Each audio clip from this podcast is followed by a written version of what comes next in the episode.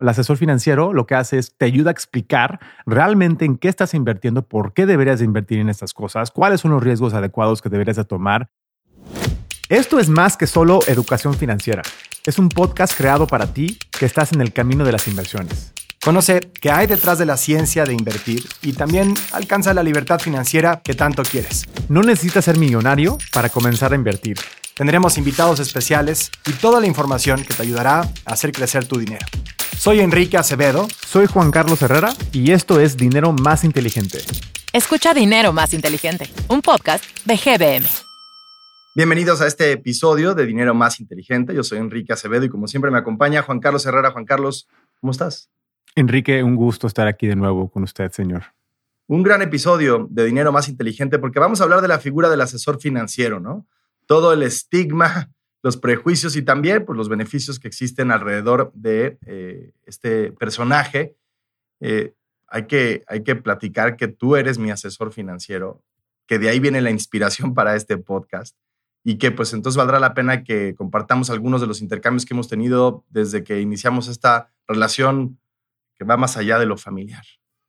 Exacto.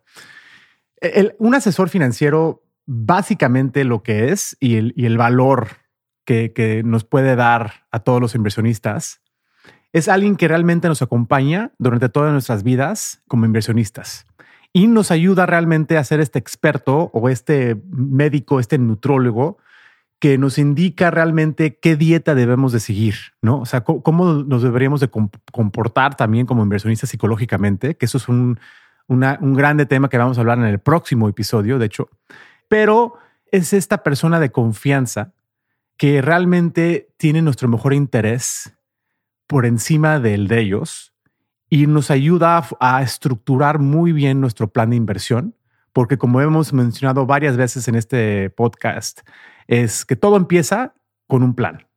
Y un muy buen plan, un, plan bien hecho, siempre está mejor hacerlo acompañado con un experto. Bueno, hablas de eh, confianza, aquí son términos clave, ¿no? Hablas de confianza, hablas de que el interés del cliente debe estar por encima del de la institución y el del asesor financiero, y finalmente hablas de un plan personalizado. Así que empecemos por esos tres. ¿Cómo estableces una relación de confianza si se trata pues, de una relación en la que tú también estás obteniendo un beneficio, ¿no? Un beneficio eh, eh, económico. Exacto. Mira, creo que hay muchos mitos en las inversiones. Y como inversionistas, lo que siempre buscamos es ganar dinero lo más rápido posible y hacernos ricos de noche a la mañana. Y, eso no viene acompañado con una alta probabilidad, lo que vemos en la evidencia. ¿no? Lo que hemos notado de 60 años de estudios que han mostrado el comportamiento y el desempeño de los inversionistas nos muestra que tratar de, tratar de hacerte rico de noche a la mañana es, es, no es una muy buena idea. ¿no? O sea, no tienes una probabilidad de éxito muy alta.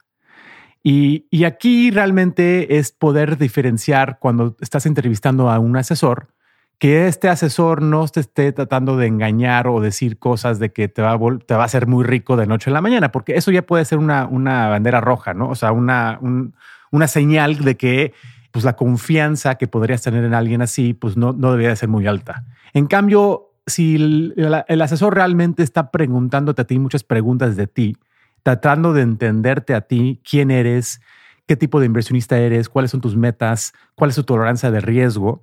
Esas son las preguntas realmente que, un asesor debería de estar haciendo a un cliente al principio y te debería dar confianza de que si estás con alguien que te está haciendo esas preguntas y está más interesado en ti y en tus metas y en tus necesidades, más que vendiéndote cualquier producto financiero que igual le ha ido muy bien últimamente en el pasado, eso realmente es una señal de que puedes considerar confiar mucho en esta, en esta persona. Y también, pues obviamente, la, la, institución en donde trabaja, ¿no? O sea, creo que eh, haciendo el comercial de GBM, pues GBM lleva más de 40 años eh, en México, ha estado durante mucho tiempo en, en, tiempos buenos, en tiempos malos, y ha tenido éxito realmente en, en acompañar muchas familias en México a través de sus vidas financieras. Eh, entonces también habla mucho de la institución donde está trabajando ese asesor o si es también alguien independiente o alguien que, antes trabajaba en una institución grande, pero que ahora se volvió independiente, entender muy bien cuáles son sus, este, sus credenciales, sus, objetivos y, cómo, y, si realmente está viendo tu interés primero. Ahora, cuando hablabas de personalizar un plan de inversión, me parece clave esta idea de que cuando buscas a un asesor financiero, eh, no tanto se trata de preguntarle a él si está obteniendo, bueno, hay que saberlo, ¿no? Si está obteniendo eh, comisiones, si hay un bono, cuáles son sus, calificaciones eh, académicas, de experiencia profesional, pero sobre todo se trata de que él te pregunte a ti cuáles son tus objetivos financieros, para qué quieres el dinero, cuál es el panorama de inversión, que, que, realmente se informe y se empape de lo que tú necesitas. ¿no? Claro, o sea, cada quien, todos nosotros somos diferentes, ¿no? Y, los pasos realmente que hace que un asesor realmente te, te, agregue valor es, es, empezando, como dije, ¿no? Empezando con estableciendo un buen plan. Todo empieza con un buen plan. Y ese buen plan, como hemos comentado en otros podcasts, debería de por lo menos tener una meta de corto plazo y una meta de largo plazo. Una ¿Por qué esas dos metas son muy importantes? Pues porque la meta de corto plazo de cada quien es para establecer este fondo de emergencia que es bien importante. Este fondo de emergencia debe de ser algo donde es muy bajo en, riesgo porque es dinero que igual y a necesitar dado una emergencia, ¿no? Entonces no sabemos cuándo vamos a necesitar estos recursos y está, no podemos eh, arriesgar que este dinero esté fluctuando mucho. ¿No? Entonces siempre es bueno tener esta parte del dinero y, cuánto poner en este fondo de emergencia es como te, te, acompaña y te ayuda el asesor en decidir eso, haciéndote preguntas muy claves, ¿no? Y la segunda meta que todos deberíamos de tener para empezar es este, pues es una meta de largo plazo, es una meta de, o puede ser o de retiro o para simplemente maximizar nuestro, nuestro, nuestro interés compuesto a través del tiempo, ¿no? Porque como sabemos y como hemos visto en el show, el tiempo es nuestro aliado en las inversiones.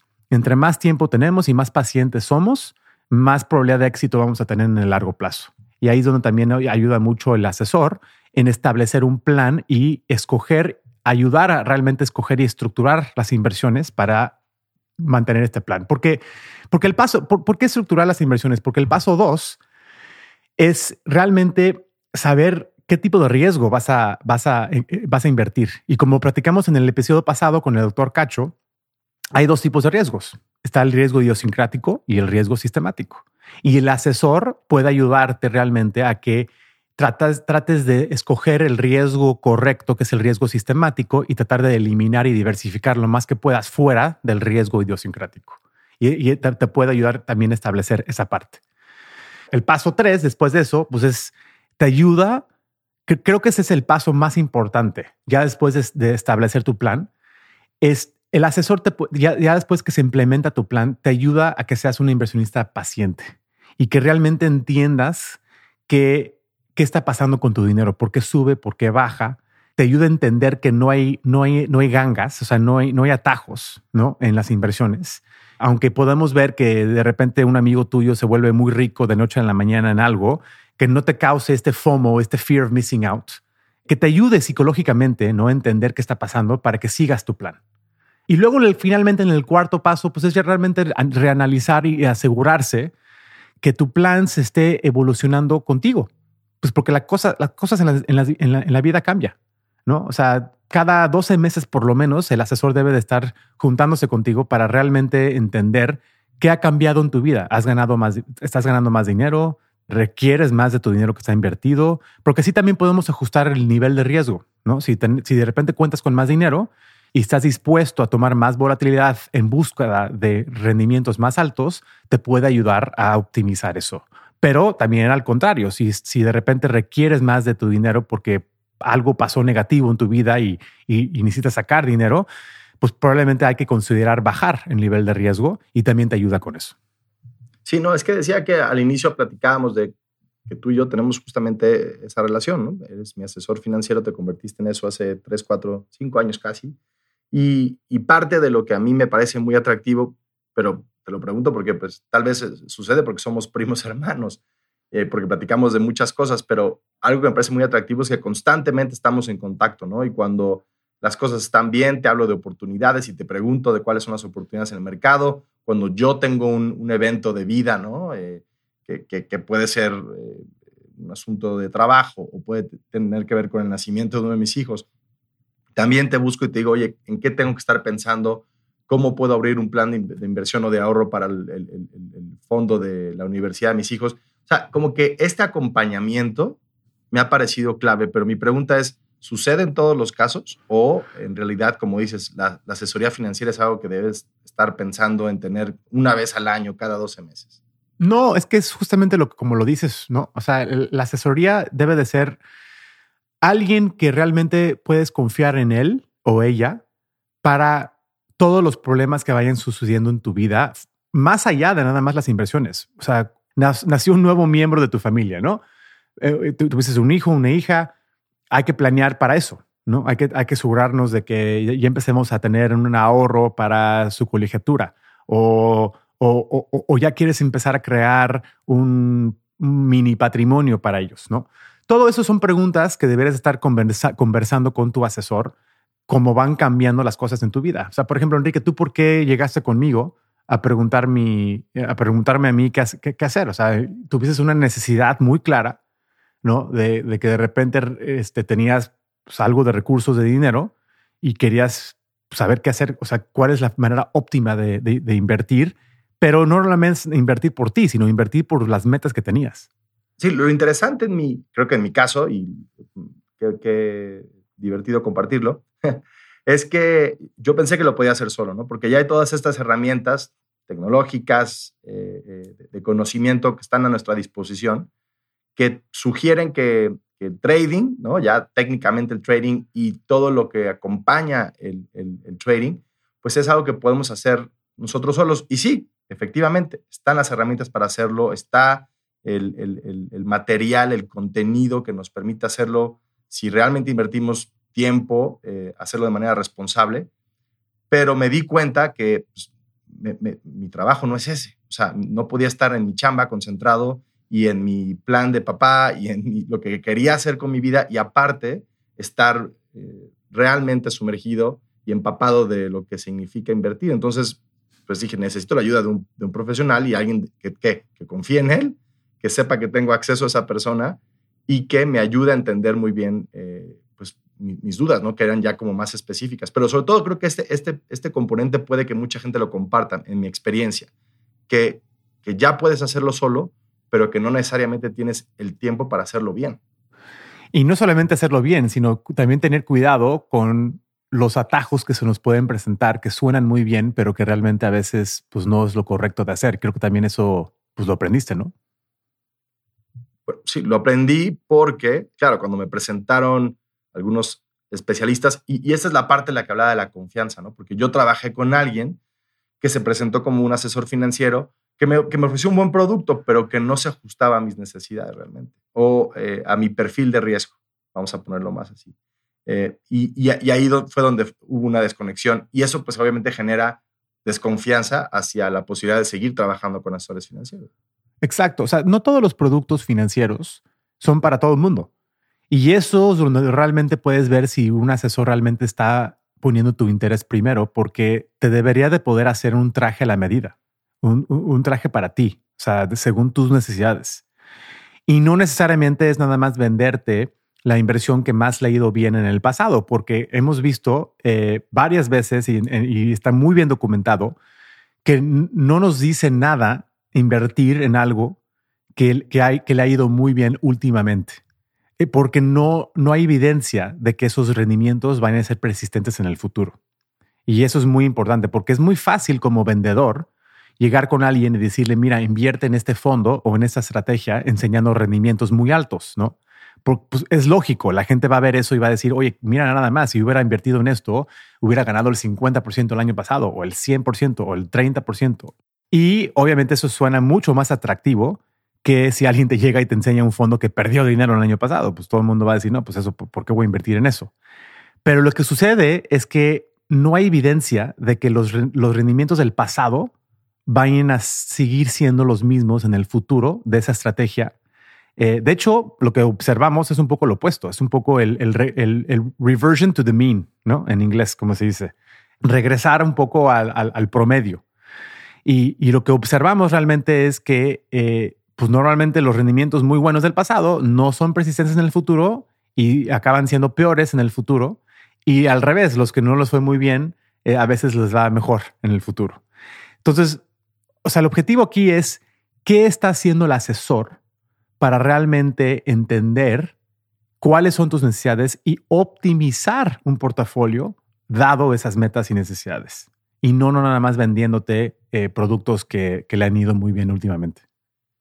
Y entender también la figura del asesor como algo más integral solamente, no, digo, más que solamente eh, alguien que te ayuda a invertir tu dinero, ¿no? O sea, eh, alguien que te ayuda a estructurar un plan financiero, pues tiene que ver con la mejor estrategia fiscal, eh, testamento, si vale la pena o no tener un seguro de vida, qué tipo de seguro de vida, o sea, como que decisiones, todas las decisiones que tienen que ver con tu dinero, con tu patrimonio. Exacto, o sea, el asesor debe de ser alguien que si vendes tu casa mañana, la primera persona que le, hables es a tu asesor. Oye, ya vendí mi casa o tengo este evento de liquidez. ¿Qué, me recomiendas? ¿Comprar una casa más cara o, debería de, igual y, seguir con el mismo nivel de, vida y poner un poco más de dinero a mi fondo de retiro? O, sea, todas esas preguntas son, son eh, para eso está el asesor, ¿no? Para realmente entender qué está pasando y cómo ayudarte. ¿No? Y cómo ayudarte para, de nuevo, optimizar siempre tus metas. Y cuando me refiero a optimizar es cómo puedo yo tener la probabilidad más alta de lograr lo que yo quiero lograr en mi vida. ¿Te parece si te hago una pregunta ya no como entrevistado, compañero de podcast, sino como asesor financiero? Tú sabes que yo tenía la idea de comprar un bien inmueble hace no mucho tiempo y ese plan cambió por las circunstancias del mercado eh, de, bienes inmuebles aquí en Estados Unidos. Em, pensé que no era el mejor momento, a pesar de que las tasas de interés cuando lo estaba contemplando eran bajísimas y pues eso es un, incentivo, sin duda. Pero bueno, ya el chiste es que me quedé con ese, ese dinero, em, digo, dinerito, y como asesor financiero en las condiciones actuales del mercado, hay oportunidades. O sea, yo, yo de repente volteo y digo, bueno, pues, si las cosas están baratas, o sea, si hay cosas que sé que valen y que están baratas, ¿no es esto una buena oportunidad para entrarle al mercado en vez de pues regresar a un fondo conservador, bien diversificado, que por lo general siempre ha sido tu consejo, ¿no? Un poco más largo plazo, bien diversificado, no te, no te vayas por, el, por la idea del casino y apuestes todo al rojo en la, en la ruleta, ¿no? Mira, sí es mejor momento que invertir ahorita que hace 12 meses o hace 6 meses, porque los precios han, bajado. Pero aquí lo importante y la pregunta clave que te debería de hacer un asesor, que yo te voy a hacer ahorita, es ese dinero que vamos a disque invertir porque ya no lo usaste para una casa, ¿vas a tener que usarlo para una casa en 12 meses o en 24 meses? Pues no lo creo. Yo creo que sí, no. Yo creo que eh, al, menos, al menos no todo ese dinero. O sea, dame una probabilidad de, de cuánto, o sea, qué parte de ese dinero crees que vas a tener que usar para una casa en los próximos, vamos a decirle, tres años. Sí, hay un 80% de probabilidades que al menos un 30% de ese dinero lo termine utilizando para comprar un bien inmueble en los próximos tres años. Ok, entonces ese 30% no lo podemos poner a mucho riesgo. ¿Por qué? Porque me estás diciendo que igual y pues, con una alta probabilidad vas a necesitarlo. Entonces ese no lo podemos invertir en un plan de muy largo plazo. O sea, no podemos tomar mucha volatilidad o mucho riesgo porque yo no sé realmente en dos o tres años si el mercado va a estar más arriba o abajo.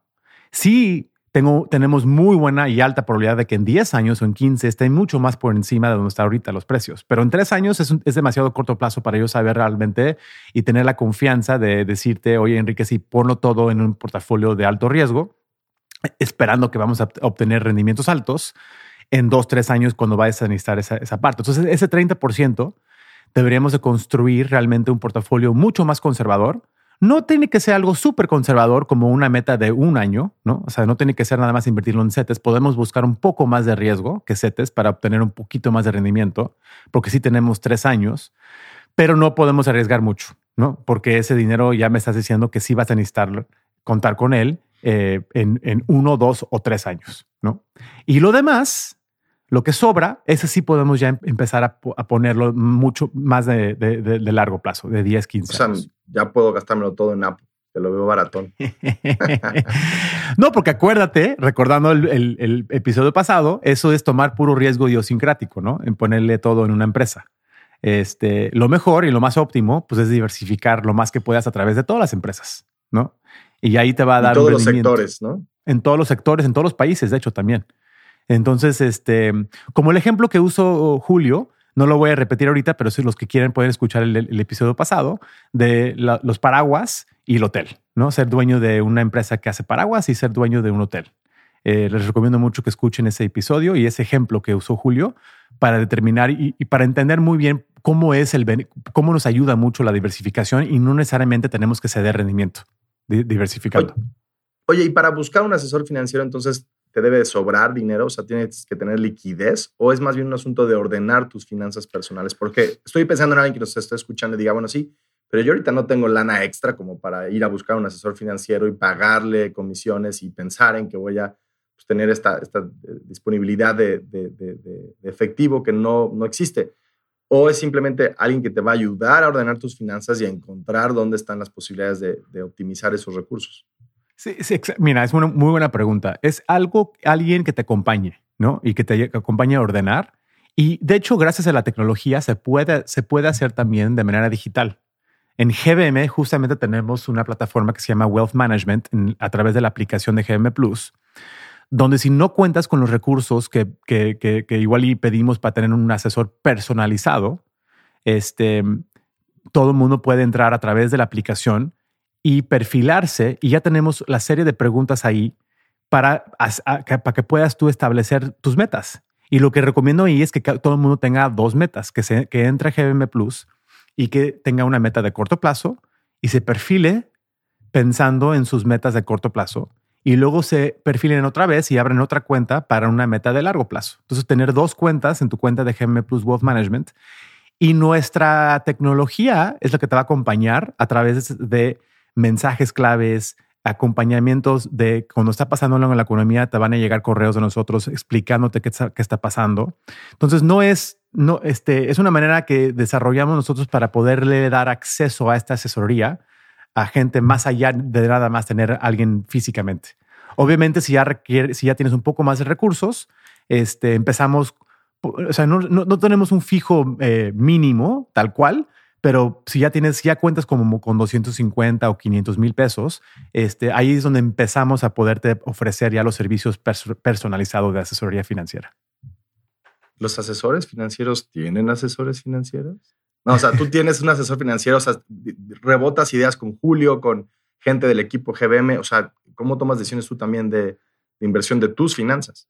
No, muy buena pregunta. Em, yo en lo personal, o sea, no tengo un asesor que yo le pago porque pues de esto me dedico yo, pero en, el, en, lo, en, lo que yo considero lo más importante, que es la parte psicológica, sí, sí siempre estoy hablando por ejemplo, con, el, Julio Cacho, estoy hablando con muchos de mis colegas en GBM, siempre hablando sobre pues, qué está pasando en el mundo, cómo vemos los mercados, cómo nos sentimos. La parte emocional es de lo más importante para, para, para lograr ser un, inversionista exitoso, porque pues esto de esta, esta disciplina y, esta, y, eso, y tener paciencia realmente y entender qué está pasando eh, pues es mejor siempre eh, hacerlo acompañado y no solo, ¿no? tener tener a, alguien con quien conversar y hablar y rebotar ideas de, de, cómo estamos interpretando lo que está sucediendo en el mundo. Bueno, pues ahí está. Y, ya, habías eh, adelantado que en el próximo episodio vamos a, platicar más de esto, ¿no? De esta, este componente emocional, psicológico, de las inversiones, que me parece súper relevante y, muy vigente, ¿no? Eh, porque, porque creo que tiende a, manifestarse con mucho más intensidad cuando las cosas están muy bien, ¿no? Porque estás, sientes que te estás perdiendo de algo, la idea de FOMO, o cuando las cosas están muy mal, porque sientes que, es momento de, tomar decisiones este, como más eh, definitorias. Entonces, eh, platiquemos de eso en el próximo episodio, pero para cerrar con la idea del asesor financiero, eh, es, es una relación de confianza, es una relación de acompañamiento.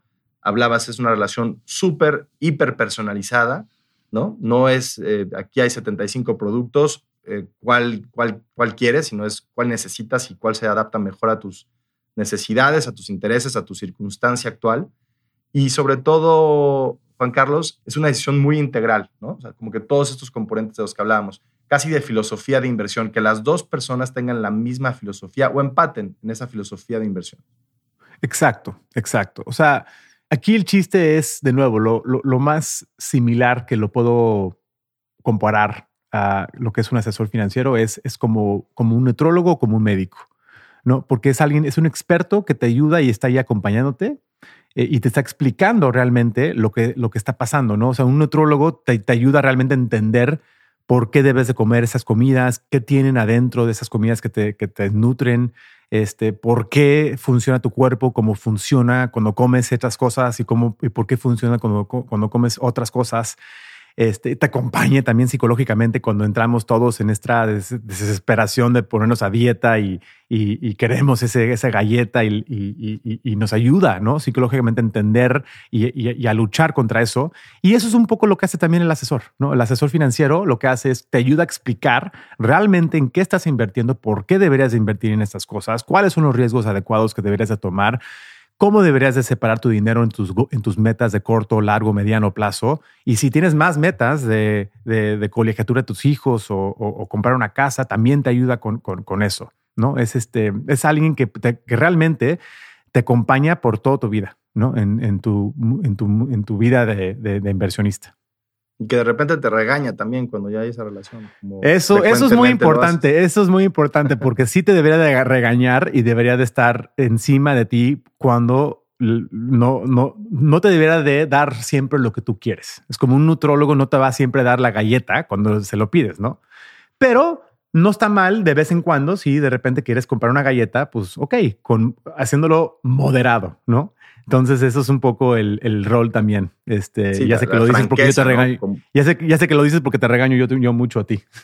No, no, pero está bien, es una relación franca, que, como dices, no se trata simplemente de, darle lo que, lo que quiere al, niño, sino de educarlo. Exacto. Juan Carlos, pues ahí está. me parece, un, decía al inicio del podcast, una gran conversación porque híjole, súper práctica, súper útil. Eh, todos en algún momento o en otro contemplamos la posibilidad de trabajar con un asesor financiero. Creo que en este momento con las herramientas tecnológicas que hay a nuestra disposición, pues muchas veces pensamos que no es necesario, pero creo que es un complemento, no, es necesariamente una relación de una u otra, sino puedes tener eh, esta posibilidad de tratar las cosas tú, pero acompañado y asesorado por alguien. O sea, no, no, no son eh, mutuamente exclusivas. Entonces ahí, ahí queda. Gracias por acompañarnos en este episodio de Dinero Más Inteligente. Yo soy Enrique Acevedo, Juan Carlos Herrera, como siempre, un gusto. A pleasure. Gracias, Enrique. Saludos a todos. Hasta la próxima. Escucha Dinero Más Inteligente, un podcast de GBM.